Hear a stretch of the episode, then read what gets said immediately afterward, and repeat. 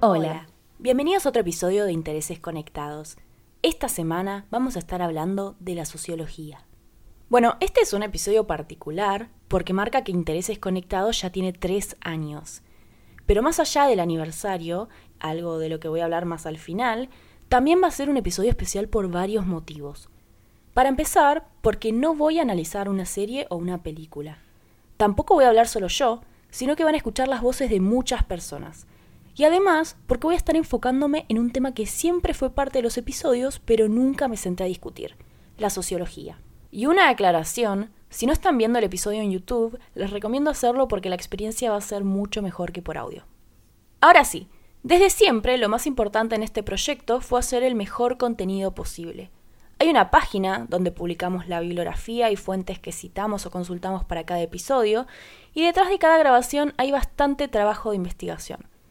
La sociología, entonces, no aparece solamente en los conceptos que abordan los episodios o las fuentes usadas, sino también en esta forma de trabajar. Entonces, sobre todo, la idea de este episodio es responder ¿qué es la sociología?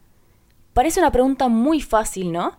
Si le preguntas a alguien qué estudia, en general te responde el nombre de la carrera y listo, nadie necesita más aclaraciones. Por ejemplo, ¿qué estudias? Medicina. Ah, qué bueno.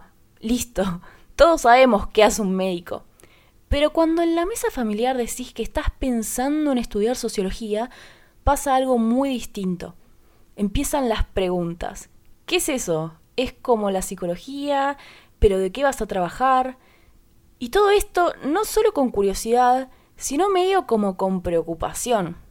Les cuento un spoiler, nadie se murió por estudiar sociología, es una carrera muy linda y tiene una salida laboral muy rica y amplia. Y quería dejarlo bien en claro, sobre todo porque la inscripción a la carrera bajó mucho en los últimos años y en parte siento que es por todas las preocupaciones que surgen cuando se la menciona. Por ahí podríamos decir que no se conoce tanto de nuestra carrera porque dentro de todo es una ciencia nueva surge en el siglo XIX en un contexto marcado fuertemente por la Revolución Industrial y la Revolución Francesa. El término sociología fue acuñado en 1830. La primera vez que aparece en un texto es en el libro de un francés que se considera uno de los padres fundadores de la disciplina, Comte. En Argentina, la primera materia de sociología se crea en 1898, así que bastante temprano. Pero recién para 1957 se funda la carrera en la Universidad de Buenos Aires. Hoy en día, 66 años después, se enseña por todo el país. Preparándome para este episodio, encontré que actualmente hay 19 universidades que dan la licenciatura en sociología en Argentina. Cinco de ellas tienen la carrera en modalidad virtual y las otras 14 presencial. Vamos a estar escuchando testimonios de estudiantes y docentes de 14 de ellas en base a una serie de preguntas que le hice a todos. Y bueno, yo también voy a ir dando mis respuestas. Y ya que estamos hablando de las entrevistas, Primero quiero dar una mini aclaración metodológica, explicar mi muestra. En total entrevisté a 24 docentes y alumnos de 14 universidades argentinas. Cuatro de ellas son universidades privadas, 10 son públicas. Está todo bien detallado en la página de fuentes, pero los entrevistados fueron de las universidades de Buenos Aires, de El Salvador, de General San Martín, la Universidad Nacional de Córdoba, la Universidad de Santiago del Estero, la Universidad Nacional de La Plata, la Universidad Nacional de Villa María, la Universidad de San Juan, la Universidad de Ciencias Empresariales y Sociales, la Universidad del Comahue, la Universidad de Cuyo, la Universidad de Mar del Plata, la Universidad de Tierra del Fuego, Antártida e Islas del Atlántico Sur, la Universidad del Siglo XXI y la Universidad de Flores.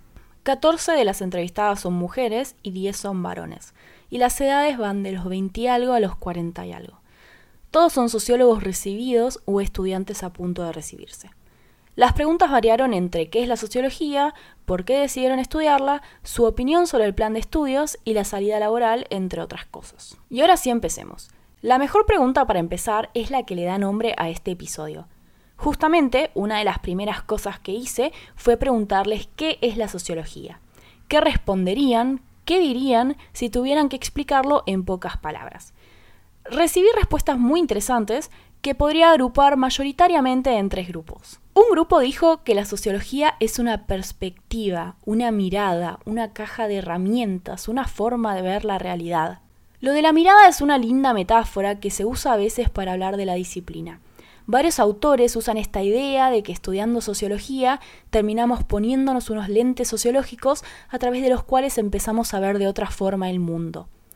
Por ejemplo, a veces me pasa que me pregunto si me acuerdo algo de todo lo que aprendí en la carrera y si no me olvidé de todo, pero me doy cuenta muy seguido que después de haber pasado por la cursada veo distinto las cosas, tengo puestos esos anteojos sociológicos casi todo el tiempo.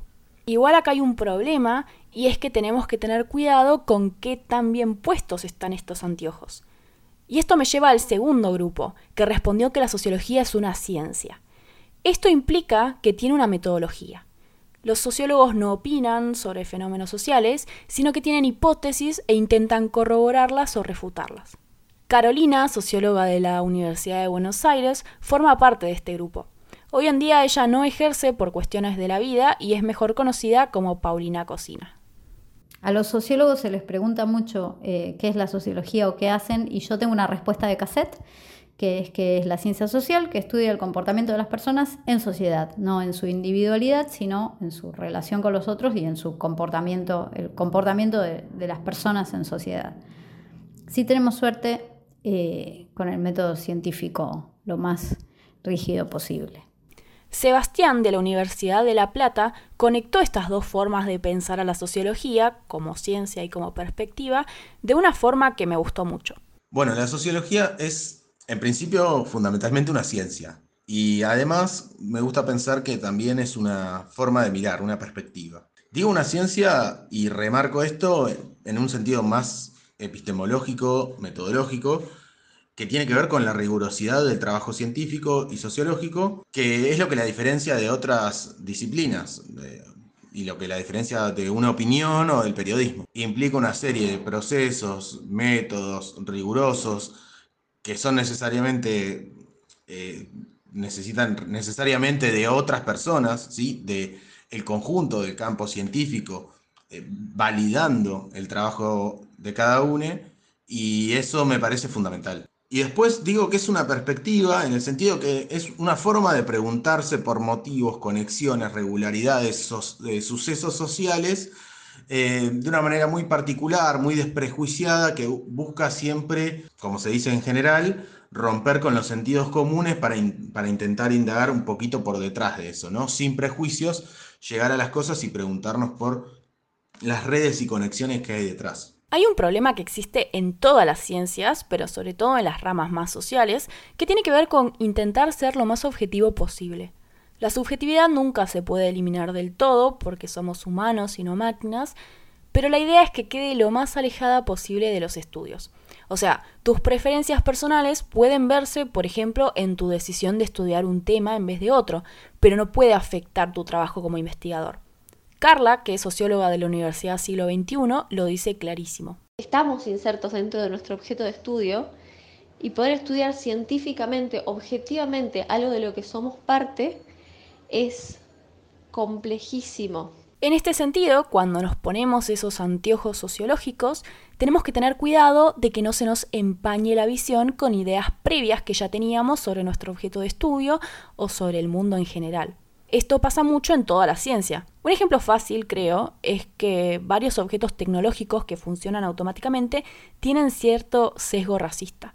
Por ejemplo, esos dispensers de jabón que pones abajo la mano y sale el producto, en algunos casos solo funcionan para personas de tez clara. En el 2015, una cadena de hoteles, el Marriott, tuvo problemas porque algunos de los huéspedes no podían lavarse bien las manos por este motivo. Gastón, director de carrera de la Universidad de Flores, habló de este fenómeno. Si tuviera que definir a la sociología con una sola palabra, sería ciencia. Eh, porque es parte de ese proyecto colectivo por el cual buscamos dar cuenta de lo que existe en la realidad, aunque no lo podamos ver. Eh, para otras ciencias por ahí es la fuerza de la gravedad, para nosotros es la fuerza de las estructuras, es, eh, son las lógicas que imperan en los distintos campos, es el sentido común. y creo que por ahí lo, propio que tiene la sociología, a diferencia de otras ciencias, es que esos objetos son reactivos al conocimiento que nosotros hacemos de ellos. Entonces, si bien cuesta, eh, se abre de alguna manera un camino hacia, la transformación y tal vez poder pensar una, una sociedad un poco más justa. Una parte importante de hacer ciencia es hacerse una pregunta. plantear un buen problema de investigación nace de esto, preguntarnos algo y usar la metodología adecuada para responderlo. Yo creo que por eso otro grupo de personas dijo que la sociología es interrogarnos, hacernos preguntas sobre la sociedad. Una de ellas fue Violeta, socióloga de la UBA. Para mí la sociología es un, intento de responderse preguntas que uno tiene de por qué eh, la sociedad se comporta de tal forma, o por qué esto, o por qué lo otro, ¿no? Sin hacer obviamente una predicción o un, diagnóstico, digamos, es, es un, bueno, eh, ¿qué es lo que está pasando acá? Eh, ¿Cómo se da esto? ¿Por qué esto? ¿Por esto, no? Igual, la mayoría de los entrevistados me dijeron que era bastante difícil definir nuestra disciplina, y sobre todo explicársela a alguien que no la haya estudiado. Esto debe tener un poco que ver con que la sociología reflexiona constantemente sobre cuál es su objeto de estudio y cuál es su razón de ser. Tiene que ver con ser una ciencia social. Como ya dijimos, es muy complejo estudiar algo de lo que formas parte y encima la forma en la que se hace va cambiando con el tiempo. Las personas que ven en la miniatura de YouTube o en la foto que subí a redes sociales promocionando el episodio son Durkheim, Weber, Bourdieu y Marx, autores considerados de los más importantes en la disciplina. Durkheim quería encontrar una explicación para los hechos sociales y fundó un método que permitía estudiar sociológicamente cosas que incluso se sienten que no son sociales, sino individuales, por ejemplo, el suicidio. Rodrigo, sociólogo de la UBA, explicó resumidamente la propuesta de Weber, así que lo dejo en sus manos. Respecto de qué es la sociología, a mí siempre me gustó la definición de Weber, ¿no? La de entender la acción social para interpretarla y para explicar el, desarrollo y sus efectos, ¿no? Como esa idea de, primero que hay un mundo que es, que siempre interpretado, ¿no? Por algo me dedico en la investigación a la hermenéutica. Marx, por su parte, se adentró más hacia lo económico, pero pensaba lo social como determinante. Esto fue después tenido en cuenta para la teoría de capitales de Bourdieu, que como expliqué en el episodio 73, habla sobre cómo la posesión o no de distintos tipos de capital determinan tu posición social. Entonces tenemos muchas corrientes de pensamiento y muchas dudas sobre qué es la sociología. Y todo esto me remite a la siguiente pregunta que le hice a los entrevistados, que fue por qué decidieron estudiarla. Es interesante preguntarse qué lleva a alguien a anotarse para estudiar una disciplina de la que al parecer nadie sabe demasiado antes de terminar de estudiarla. Y acá también podemos separar tres distintos tipos de respuesta. Varios dijeron que tuvieron un profesor en la secundaria o en los primeros años de otra carrera que era sociólogo y se quedaron con ganas de seguir aprendiendo sobre el tema. Por ejemplo, este es el caso de Santiago, estudiante de la Universidad de Villa María. Decidí estudiar sociología porque el año anterior yo me anoté a higiene y seguridad y tuve en el primer cuatrimestre sociología y me enamoré de esa materia, así que bueno, decidí dejarla e iniciar sociología el año siguiente. Otros básicamente eligieron estudiar sociología viéndolo como un medio para llegar a un fin, para alcanzar una meta. Querían ser investigadores, dedicarse a las ciencias sociales o no tenían muy bien en claro qué hacer, pero sentían que esta carrera les iba a servir porque se relacionaba con sus intereses. Juana, nuestra ex conductora, habló un poco de esto.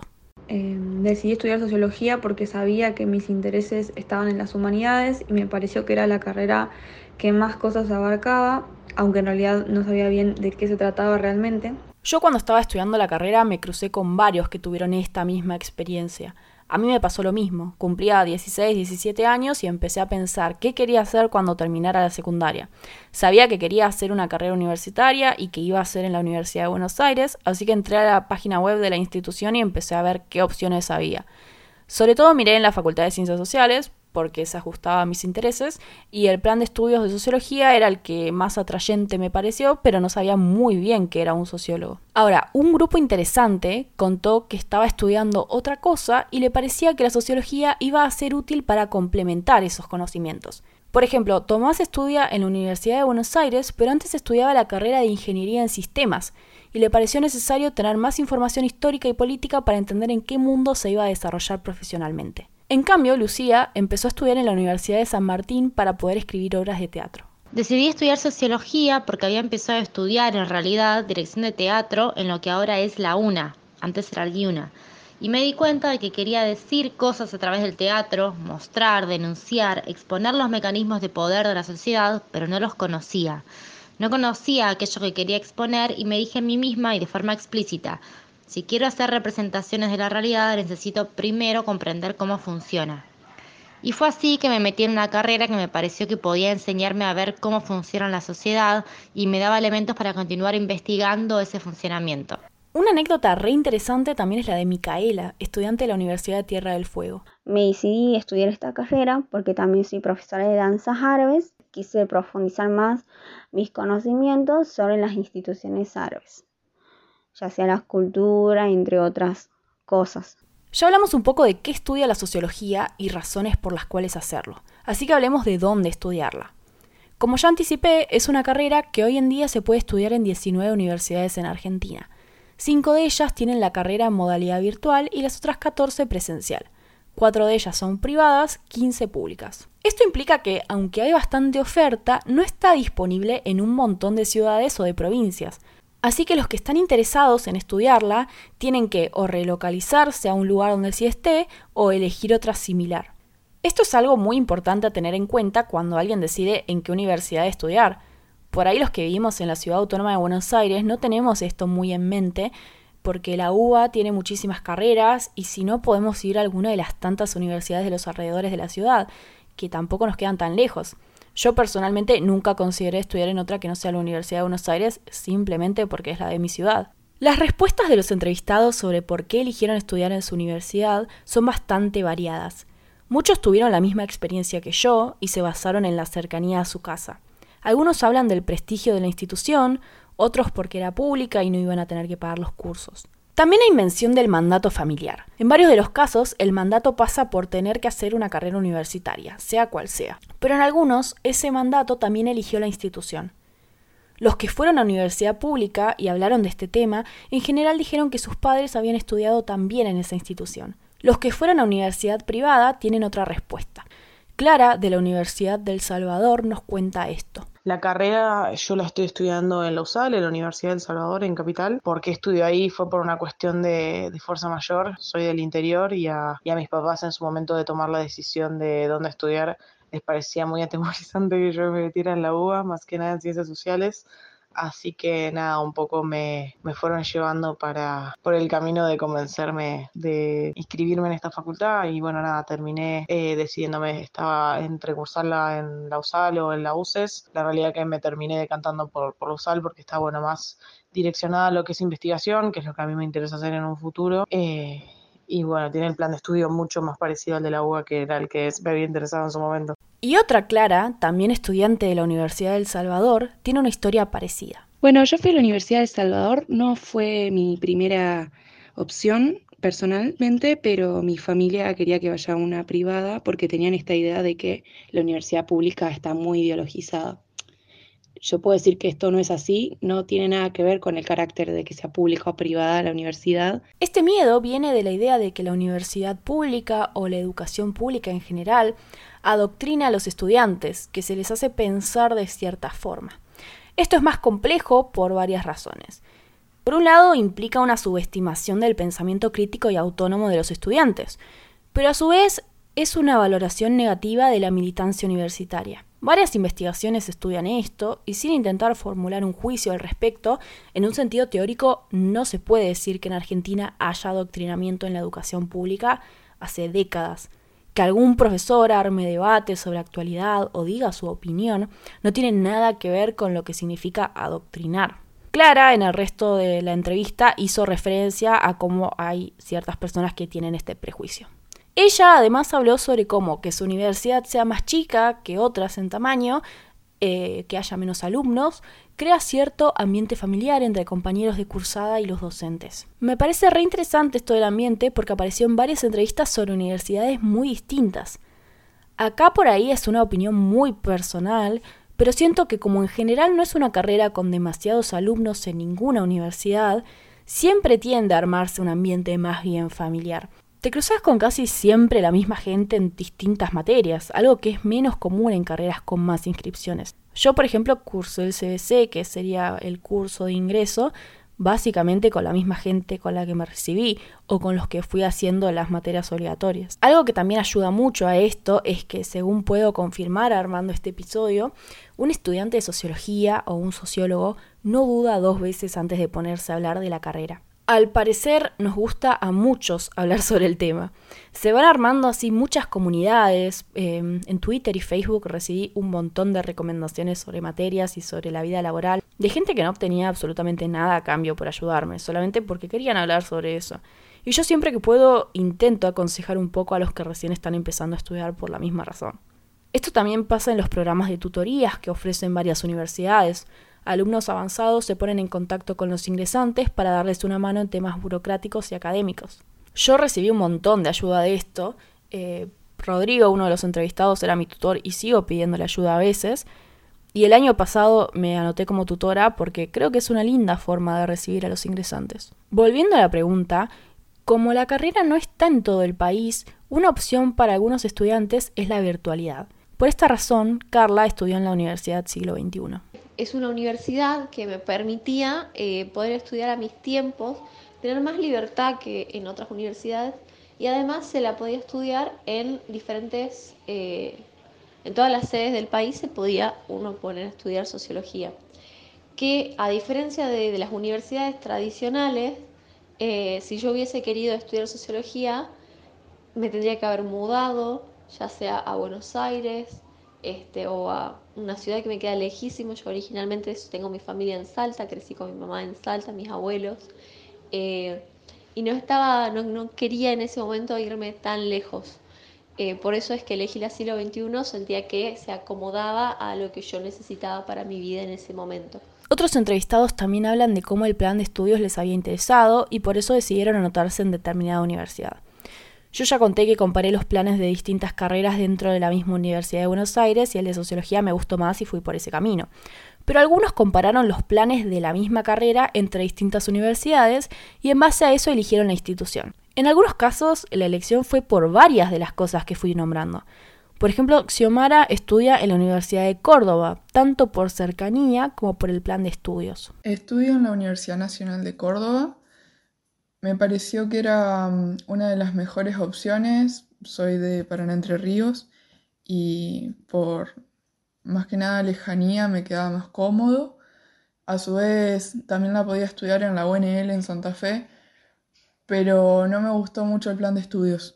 Gonzalo, de la Universidad de San Juan, por su parte, decidió estudiar ahí porque en el 2018 cambió el plan de estudios y le gustó la nueva propuesta. Me gustó que varios hablen de esto porque convenientemente también les pregunté qué les gustaba y qué no sobre el plan de estudios de la institución en la que estudiaron.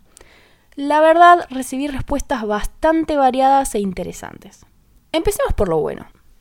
Al parecer, varias universidades organizan las materias obligatorias en tres ramas, las materias metodológicas, las históricas y las teóricas de sociología. A muchos les gusta esto porque sienten que es una forma organizada de ir entrando en los temas. También hicieron énfasis en que tenemos muy buena formación metodológica, lo cual es importante porque, como ya dijimos, la sociología es una ciencia. Florencia, de la Universidad de Tierra del Fuego, fue una de estas personas. Em, creo que una de las cosas que más me gustan del plan de estudio que, que nosotros tenemos son las materias de metodología en investigación, lo cual es raro que lo diga, porque generalmente es una materia compleja.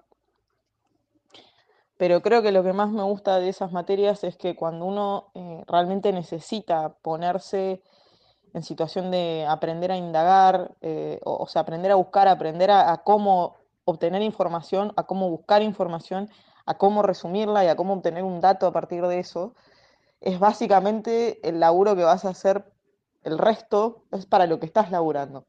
Si vos no tenés bien pulidas esas técnicas, probablemente tengas en el futuro inconvenientes para poder brindar argumentos en contexto académico, ¿no?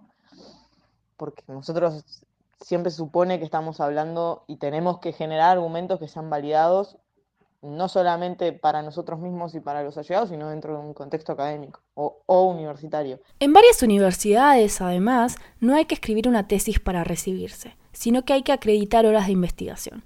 O sea, en vez de hacer una tesis, hay que hacer trabajo de investigación, ya sea cursando algunas materias sobre el tema o trabajando, digamos que en el mundo real con investigadores. Así que hubo comentarios positivos sobre este sistema. Hablando de las materias, muchos reconocieron que la carrera tiene muchas optativas que están buenas para formarse en distintos temas.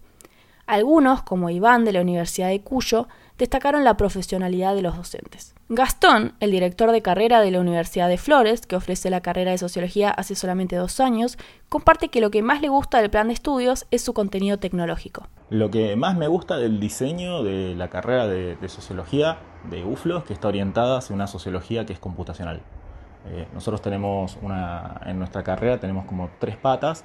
La primera es de, todas las materias sociológicas y, de las demás disciplinas sociales. Después tenemos una, pata metodológica eh, que son eh, siete seminarios que, te acompañan desde el primer año hasta el último y que son espacios de integración. Y después tenemos una, una rama de materias que son computacionales, donde vemos programación, donde vemos análisis de datos, eh, que son materias que te permiten de alguna manera tener un, como conocimiento práctico que, te sirve para los distintos momentos del, quehacer de un, de un, sociólogo. Y además son espacios en los que podemos reflexionar con un conocimiento ya un poco también más, más práctico, más desde adentro, eh, y también desde la reflexión y desde la crítica epistemológica, de fenómenos eh, sociotecnológicos importantes como el Big Data, la digitalización o la emergencia de todos los algoritmos sociales. Creo que es el plan de estudios más nuevo. Y si no me equivoco, le siguen el de la Universidad del Comahue, que Florencia contó que se actualizó en el 2015, y el de la Universidad de Mar del Plata, porque como contó Luciana, la carrera había sido cerrada por la dictadura y recién volvió a abrir en el 2006, con un plan nuevo. Pero no todo es color de rosas y hay muchas críticas a los planes de estudios. Yo creo que se podrían dividir en dos amplios grupos. Muchos se quejaron de la desactualización que hay, esta desactualización tiene que ver con distintas cosas, como que en las materias obligatorias los autores son generalmente de los siglos pasados y se aprende poco sobre temas más actuales, que no leemos muchos autores latinoamericanos, que se leen pocas mujeres y que hay mucha teoría pero pocas instancias de ejercicios prácticos. Esto no es algo nuevo porque Paulina Cocina dijo que se recibió hace unos 15, 20 años de la Universidad de Buenos Aires y tiene básicamente la misma crítica que algunos estudiantes de este año. Lo que menos me gustaba de aquel plan de estudios, que no sé si es el mismo ahora, creo que no, espero que no, es que estaba demasiado alejado de la práctica sociológica. Eh, si bien leíamos un montón, mm, la práctica sociológica realmente prácticamente no he tenido yo en la carrera, no he investigado en la carrera, sí he hecho exámenes, trabajos, pero no he investigado, no he trabajado con casos, no he trabajado ni con casos quali ni con casos quanti, siempre fueron como pequeños ensayitos y, cosas como eh, que realmente cuando salí al mercado laboral y trabajé como socióloga, hoy no trabajo como socióloga, no por nada de la sociología, sino que descubrí otra pasión que me deslumbró. A mí la sociología me encanta y trabajé mucho como socióloga, en España sobre todo. Necesité este, esta base eh, como más práctica, más, más de saber investigar. Eh, y de, cualquier tipo de investigación. Realmente lo necesité y la universidad no me lo había dado. Respondiéndole a Paulina, el plan de estudios de la UBA es el mismo desde 1988, así que sí sigue siendo el mismo.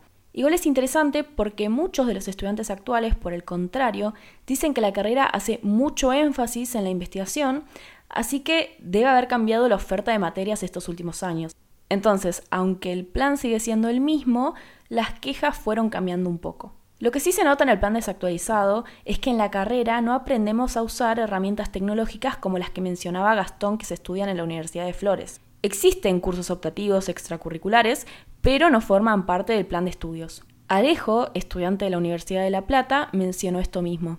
Quizás lo que menos me guste del plan de estudios es el poco lugar y poco margen que se le dan a eh, las distintas técnicas de, procesamiento, de construcción de matriz y análisis de datos, trabajar con, programas eh, de computadora, sea desde Excel hasta R, pasando por SPSS y Atlas T, eso creo que, para mí queda muy relegado y se, se es muy muy útil eh, ya cuando se, se, parte a una instancia del ámbito laboral. Además de haber quedado desactualizado por estas cosas que planteaban los entrevistados, también hay quejas sobre la falta de acompañamiento que dan las instituciones a los estudiantes, más allá de esas tutorías que contaba y grupos comunitarios que van surgiendo por afuera de las universidades. Esto se siente sobre todo en que hay mucha desinformación sobre cuál es la salida laboral, pero también con cuestiones como las materias optativas que algunos elogiaban. O sea, en general se piensa que está bueno que haya muchas materias optativas para poder estudiar algo que te interese, pero que son tantas las opciones que terminas mareándote. Además, como no se sabe muy bien de qué trabaja un sociólogo, elegir una materia optativa termina siendo todavía más confuso si no tenés ayuda externa. Por eso está bueno hablar con compañeros, exalumnos, docentes o acudir a espacios como incluso este podcast, para tener más conocimiento sobre las opciones que tenemos como profesionales y elegir las materias acorde a eso para usar a favor toda esa oferta de materias optativas en vez de que nos juegue en contra. Tomás de la UBA lo explicó súper claro. Esta amplitud de opciones eh, se traduce para mí en una debilidad que también que es parte de lo mismo del plan de estudios, que es que si no venís eh, con una definición más o menos segura, eh, esta libertad para elegir temáticas y, temas se vuelve un poco eh, una formación difusa y, poco centrada eh, que suele dar como suele abrir paso a frustraciones, a sentir que sabemos un poquito de cada cosa y mucho de nada, como una cuestión siento que hay poco acompañamiento desde la carrera hacia el estudiante, digamos, ¿no? Lo, que termina derivando es que el estudiante que tiene cierto capital eh, social, sobre todo, logra tener una formación robusta y estar más o menos conforme con su formación. Y los que no tenemos ese capital, eh, por ahí dependemos un poco de lo que vayamos encontrando en el camino. Micaela, de la Universidad de Tierra del Fuego, contó algo interesante. En su universidad están intentando que la carrera tenga un título intermedio, para que a la mitad de la cursada seas reconocido como técnico en sociología, para poder ir entrando al mercado laboral. Y lo que no me gusta es solamente que no hay una tecnicatura para la licenciatura en sociología y muchas veces tenemos que esperar a llegar al cuarto año, al quinto año para poder conseguir un trabajo o pasantías. Y bueno, pero ya se está trabajando en eso, poder traer un proyecto para una tecnicatura en, la licenciatura. Rosario, de la Universidad del Comahue, también quiere que se sume la opción de tener otro título más. Ella y sus compañeros buscan que se agregue el profesorado como una opción en la universidad. Y por otro lado, con varios compañeros y compañeras pensamos que sería bueno que exista, que se abra el profesorado de sociología, porque si bien hay personas que nos interesa la investigación, también hay otras que eh, preferirían dedicarse a la docencia y nuestra carrera en esta facultad, en esta universidad, no tiene esa orientación. Este es un problema en varias universidades. La de Buenos Aires, San Juan y Mar del Plata, por ejemplo, sí ofrecen el profesorado y varios entrevistados lo estaban cursando, porque es una buena salida laboral. Ahora, fuimos escuchando el término salida laboral en las respuestas y creo que ese tema es el que más preguntas despierta cuando alguien menciona la sociología. Los entrevistados hablaron de qué piensan de la posibilidad de trabajo que ofrece estudiar la carrera y contaron un poco cuál fue su experiencia personal. En general, la opinión es que la salida laboral de un sociólogo es amplia, pero es tan amplia que es confusa. Hay un par de expresiones que se repitieron bastante, que hay que hacerse lugar en el mercado, que hay que ingeniársela, que hay que abrirse puertas, crearse espacios. Y apareció mucho la idea de que las puertas no se van a abrir solas, pero si la tocas, en general vas a tener una buena recibida. Sebastián, sociólogo de la UBA, usó algunas de estas metáforas. Yo creo que eh, a veces cuando, cuando uno recién arranca la carrera tiene mucho miedo de esa salida laboral, de qué va a hacer, pero yo creo que justamente está en, en, pensar la diversidad de la carrera para poder hacer esos fines, ¿no? Esos fines laborales. Y también en que la sociología no es un lugar donde alguien te va a venir a buscar, te va, te va a tocar con la varita mágica y vas a tener el mejor empleo de tu vida. Eh, pero por el contrario, hay muchos lugares en, que, los que vos, en los que si vos vas y tocas la puerta te van a abrir, pero nadie te va a venir a buscar. Eh, en ese sentido, de vuelta, como si uno quiere tener una buena salida laboral, está bueno como ir empezando a hacer su camino desde temprano. participando en todos los lugares que uno considere necesario y que les guste. Esto del miedo también fue muy común en las respuestas y tiene mucho que ver con esa sensación de desinformación que existe alrededor de la disciplina. Si ni nosotros podemos decir qué hace un sociólogo, nos da miedo que el resto del mundo no nos quiera reconocer como profesionales. La realidad es que estudiar esta carrera nos da un buen panorama para hacer tipos de trabajo muy distintos. Paulina Cocina, por ejemplo, está trabajando de youtuber hoy en día y reconoce que en varios ámbitos se necesita más sociólogos. Respecto a la salida laboral, creo que estaría bien eh, hacer un poco de marketing de la carrera para que en la sociedad se entienda bien eh, cuál es el valor de lo que hacen los sociólogos y sociólogas, porque yo me cruzo muchas veces con gente, em, por ejemplo, ámbitos en los que se discuten cosas desde el sentido común que la sociología las tiene saldadas hace muchos años y luego se toman decisiones. Eh, no sé, los sociólogos podemos aportar eh, algo importante a la sociedad que es información para tomar buenas decisiones, ya sea en el ámbito público o privado.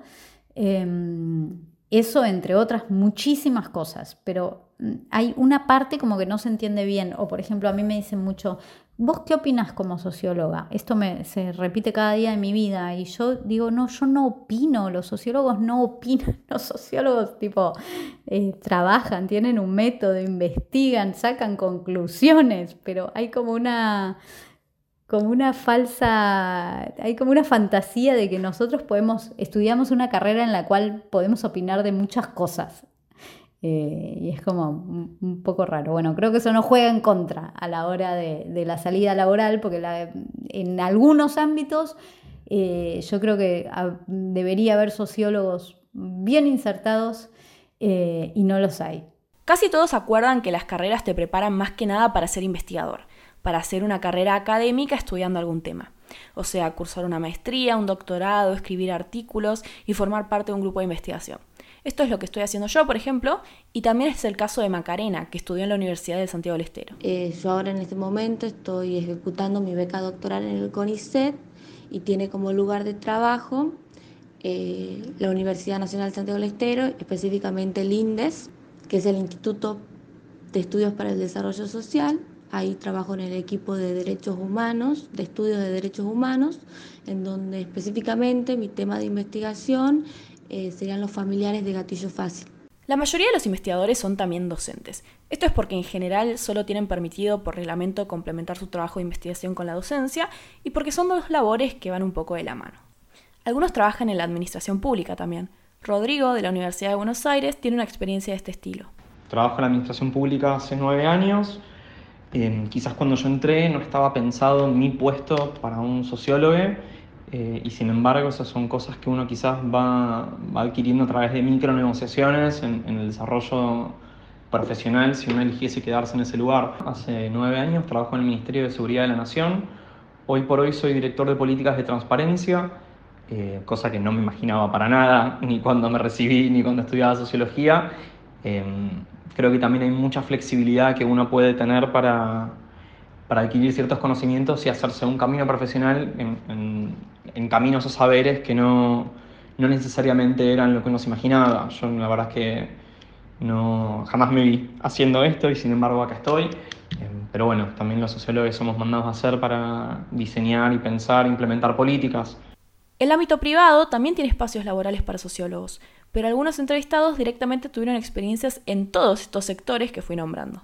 Un ejemplo es Agustín, sociólogo de la Universidad de Ciencias Empresariales. El tema de la salida laboral en sociología siempre es complicado a priori. Em, a mí me parece que tiene dos o tres grandes sectores dentro de los cuales en principio los sociólogos y las sociólogas estamos como destinados a trabajar. Después cada uno puede ir construyendo su, su propio recorrido. Mi propia experiencia fue atravesar desde eh, la realización de encuestas en, calle hasta el análisis y la presentación de los mismos resultados de esas encuestas para empresas privadas de diferentes sectores. También tengo experiencia docente, tanto de nivel secundario como universitario, en el mundo de la sociología y ahora estoy trabajando en un ámbito estatal, de la justicia más precisamente, eh, donde efectivamente lo que buscaban era un sociólogo o una socióloga, de modo que estoy cumpliendo ese cargo en calidad de, sociólogo y aplicando muchísimas de las herramientas que, eh, que, fui adquiriendo y que fui construyendo durante la cursada de, la carrera.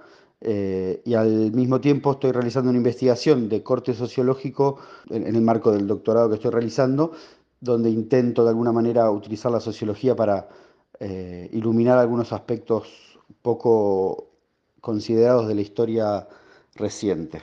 En base a todo lo que escuchamos, podríamos decir que no existe una salida laboral concreta para la sociología. Pero esto no es necesariamente un problema, sino que puede ser algo bueno. La carrera te forma crítica e integralmente dejándote con un montón de capacidades, sobre todo metodológicas, para desempeñarte en distintos ámbitos laborales. Es verdad que tal vez no se buscan sociólogos, pero cuando los hay son bien recibidos. Somos muy útiles para un montón de ámbitos e incluso diría que necesarios. Esto no es poco, porque en un mundo en el que aparecen todos los días miles de herramientas de inteligencia artificial, es importante valorar nuestra formación en pensamiento crítico y en rigurosidad metodológica. Esta formación termina siendo nuestra única salida a la hora de identificar problemas en las creaciones de inteligencia artificial o incluso nuevas posibilidades dentro de este mundo sin estigmatizarlo.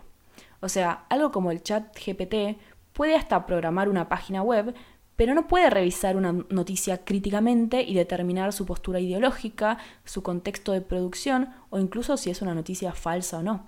O por ahí sí te puede decir estas cosas, pero mismo si no estás formado con estas herramientas como el alfabetismo mediático del que hablaba en el episodio anterior, no podés saber si está diciendo algo correcto o no. O sea, por ahí te responde, pero por ahí te responde mal. Para no salir demasiado del tema habitual del podcast, quise preguntar qué series y películas recomiendan estos sociólogos o sociólogos en formación. Las respuestas también fueron bastante variadas y me gustó esto que dijo Clara de la Universidad del Salvador. Casi todas ya fueron tratadas en este podcast. Porque se nombraron un montón de series y películas que tienen episodios. Clara y Julieta dijeron Friends, una serie que analicé en el episodio 43 destacando cómo refleja la década en la que se estrenó y cómo cambió la industria. La otra, Clara, dijo que le gusta mucho Black Mirror, una serie que nos sirvió para hablar sobre el miedo a la tecnología en el episodio 13. Sebastián recomienda Breaking Bad, que fue el tema del episodio sobre antihéroes, el 23, y también le gusta The Marvelous Mrs. Maisel, serie que usé para explicar el término hip eating en el episodio 45. Alejo cuenta que es muy interesante la serie The Boys por cómo muestra cómo sería la sociedad si existieran los superhéroes. En el episodio 6 hablamos de esto y sus implicancias políticas, sociales y económicas.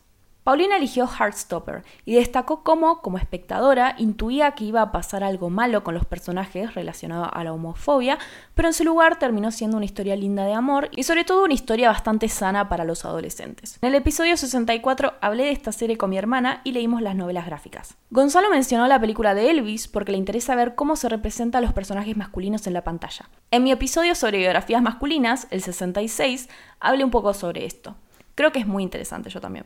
Rosario contó que Bojack Horseman la conmovió. Le gusta el humor sarcástico de la historia y cómo habla de la sociedad. En el episodio 22 hablamos un poco sobre eso en particular y sobre las producciones animadas en general. Gastón eligió dos series que también tienen episodio, Los Simpson, que usé para el episodio 76, y Glee, que fue el tema del episodio 67. Otras mencionadas fueron series y películas como Mindhunter, Love Actually, El Grinch, Tiempos de Valientes, La Purga, Little Fires Everywhere, Severance, The White Lotus, El Paciente, Ciudad de Dios, Talentos Ocultos, La Peor Persona del Mundo y Roma. Como dije, es muy variado.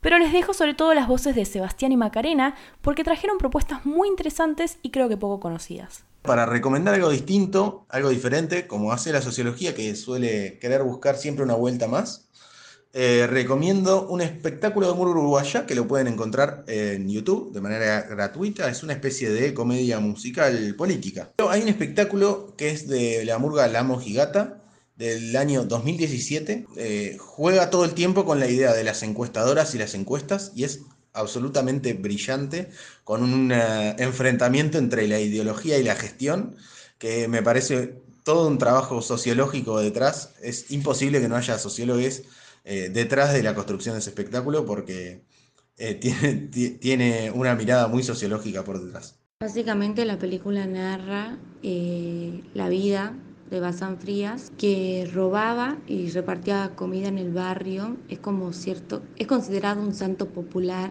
por así decirlo, en Tucumán.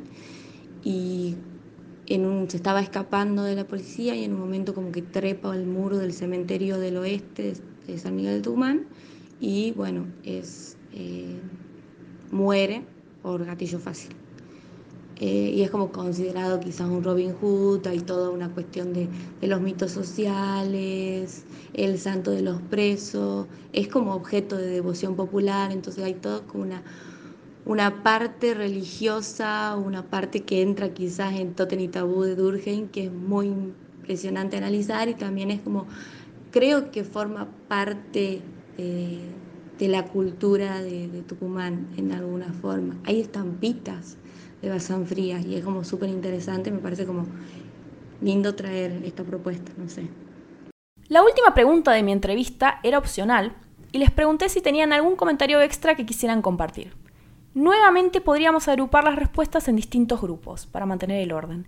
Igual les voy a dejar escuchar los clips enteros porque creo que son lindos para compartir. Tomás, Sebastián, Alejo y Juana hicieron énfasis en lo bello que es estudiar sociología y que quien quiera hacerlo no se asuste con estas dudas que existen sobre la salida laboral. Como dije al principio del episodio, nadie murió por estudiar sociología y se puede hacer una buena vida como profesional, tanto ejerciendo algo que tenga que ver con lo estudiado o usando simplemente esas herramientas para el día a día de otra forma.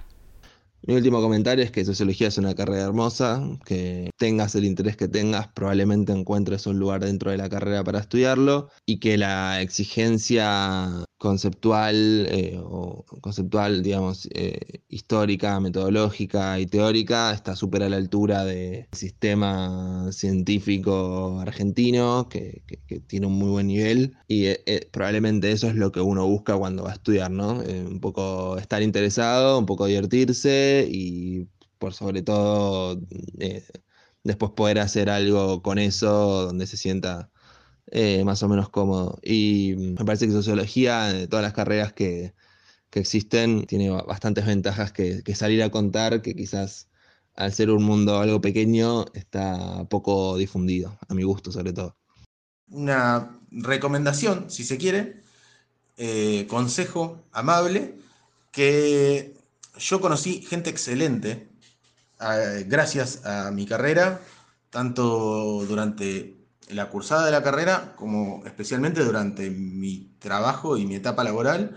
Entonces, eh, de esta gente o con esta gente comparto, eh, gente que admiro, gente con la que aprendo muchísimo y en lo personal creo que es mi gran secreto de por qué yo disfruto eh, de una carrera que me sigue atrayendo, me sigue divirtiendo, me sigue siendo interesante, desafiante, es por la gente con la que la comparto. Entonces, rodearse de grandes compañeros, de docentes que nos, nos lleven a, a, hacernos nuevas preguntas, a darnos nuevas respuestas, me parece que es eh, una de las cosas más importantes para, para disfrutarlo. Bien, y como comentario final quería dedicarlo a, a los compas que están a, bastante avanzados en la carrera que tienen incertidumbre acerca de su incorporación en el mercado laboral. Yo creo que tenemos una muy buena formación, hay que valorarla. Hay muchos nichos en los que nos podemos incorporar como trabajadores, futuros trabajadores, eh, sea en el mercado privado, sea en, la, en el Estado. Lo que está bueno es siempre encontrar eh, aquel tema eh, en el que se quiera trabajar, eh, instruirse lo, lo que más se pueda y, en base a ese conocimiento que uno va incorporando, yo creo que el ingreso a algún área, a un ámbito laboral de, ese, de ese estilo es muy posible y hay que confiar en uno, hay que confiar en, en, en, estos largos años que, uno le, que nosotros dedicamos a la carrera. Um, no sé, un comentario para cerrar es que creo que eh, la sociología es una carrera hermosa, no solo como una forma de convertirse en un profesional y tener un trabajo o una carrera, sino para formarte como persona teniendo una forma de aproximación al mundo social que nos rodea. Otro grupo destacó que está bueno que aparezcan oportunidades para entrar en diálogo con colegas de otras zonas del país o de otras universidades. Es interesante porque por lo menos en la UBA, si te pones a pensarlo, hay más intercambios estudiantiles con universidades de Europa que de nuestro país. Micaela, Julieta y Gastón dejaron lindos comentarios sobre esto. Yo tengo conocimiento de que a veces se juntan muchos integrantes de diferentes universidades para poder debatir ciertas cuestiones sobre la sociología y la verdad me gustaría que se expandan más al sur también porque acá en Tierra de Fuego, por ejemplo, eh, no, no vamos hacia el norte, mucho menos para estas cosas. Entonces estaría bueno que todas las universidades estemos integradas, porque mm, creo que todos deberíamos tener las mismas oportunidades de aprender más y de conocer más profesionales de esta disciplina. Y bueno, estaría buenísimo que esto podamos compartirlo, tengamos más instancias entre sociólogos y podamos seguir en contacto. No, más que comentar por ahí, sí, eh, obviamente felicitarlos por esta iniciativa. Me parece que está buenísimo cualquier esfuerzo que podamos hacer eh, que nos permita integrarnos un poco más como, como comunidad de estudiantes o graduados o docentes también de, sociología de las distintas carreras del país. Y voy a ir concluyendo este episodio con estos comentarios que me dejan bien parada. La verdad es que la preproducción y producción de este episodio fue un trabajo enorme que costó bastante, pero hice con mucho cariño. Creo que queda claro que somos muchos los que estudiamos sociología y queremos que otra gente entienda por qué nos gusta tanto la carrera. Sinceramente, haber hecho este podcast estos años me dio mucha satisfacción, no solo como estudiante, porque me permitía entender lo que iba aprendiendo de otra forma más coloquial, hablando de series que me gustaban, sino también una satisfacción personal. Recibimos muchos mensajes este tiempo de gente contando que el podcast los acompaña en tareas diarias, que les ayudó a pensar mejor algo que les interesaba o empezar conversaciones con alguien. Y es algo re lindo, me encanta todo lo que pudimos ir creando. Todo esto empezó porque durante el 2020 le comenté a mi amiga Juana que tenía ganas de hacer un podcast hace tiempo, pero no sabía muy bien sobre qué.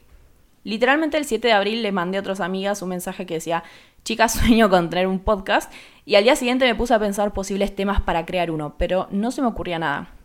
En esa época con Juana no nos veíamos tanto en persona como antes, porque por la pandemia ella se había vuelto a la Patagonia con su familia y yo seguía en Buenos Aires, que es la ciudad donde vivo y nos conocimos estudiando sociología.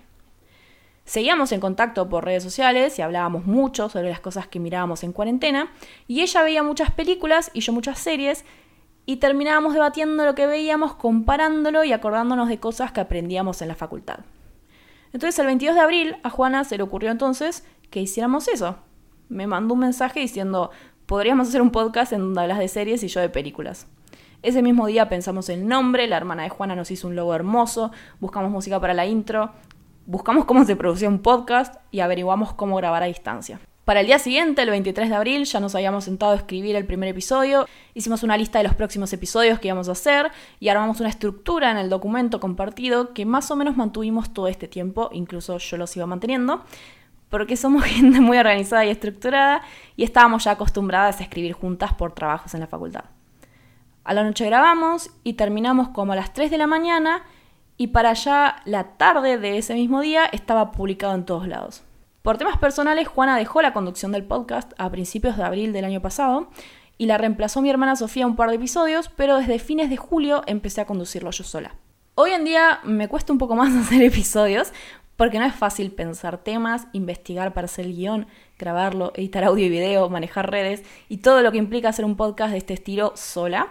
Pero espero que Intereses Conectados siga cumpliendo años y me sigan acompañando. Y ahora sí, espero que les haya gustado tanto escuchar este episodio como a mí me gustó hacerlo. Quiero agradecerle a todos los entrevistados que van a estar nombrados en la página de fuentes, a Luciana por seguir haciendo los diseños visuales del podcast, a mi círculo por ayudarme y aguantarme cuando estaba armando todo esto, y la audiencia que sigue bancando este proyecto. Si hay alguien por acá que tiene ganas de estudiar sociología, que sepa que hay una gran comunidad que no va a dudar en darles una mano cuando tengan alguna duda. Eh, ya saben dónde contactarme a mí.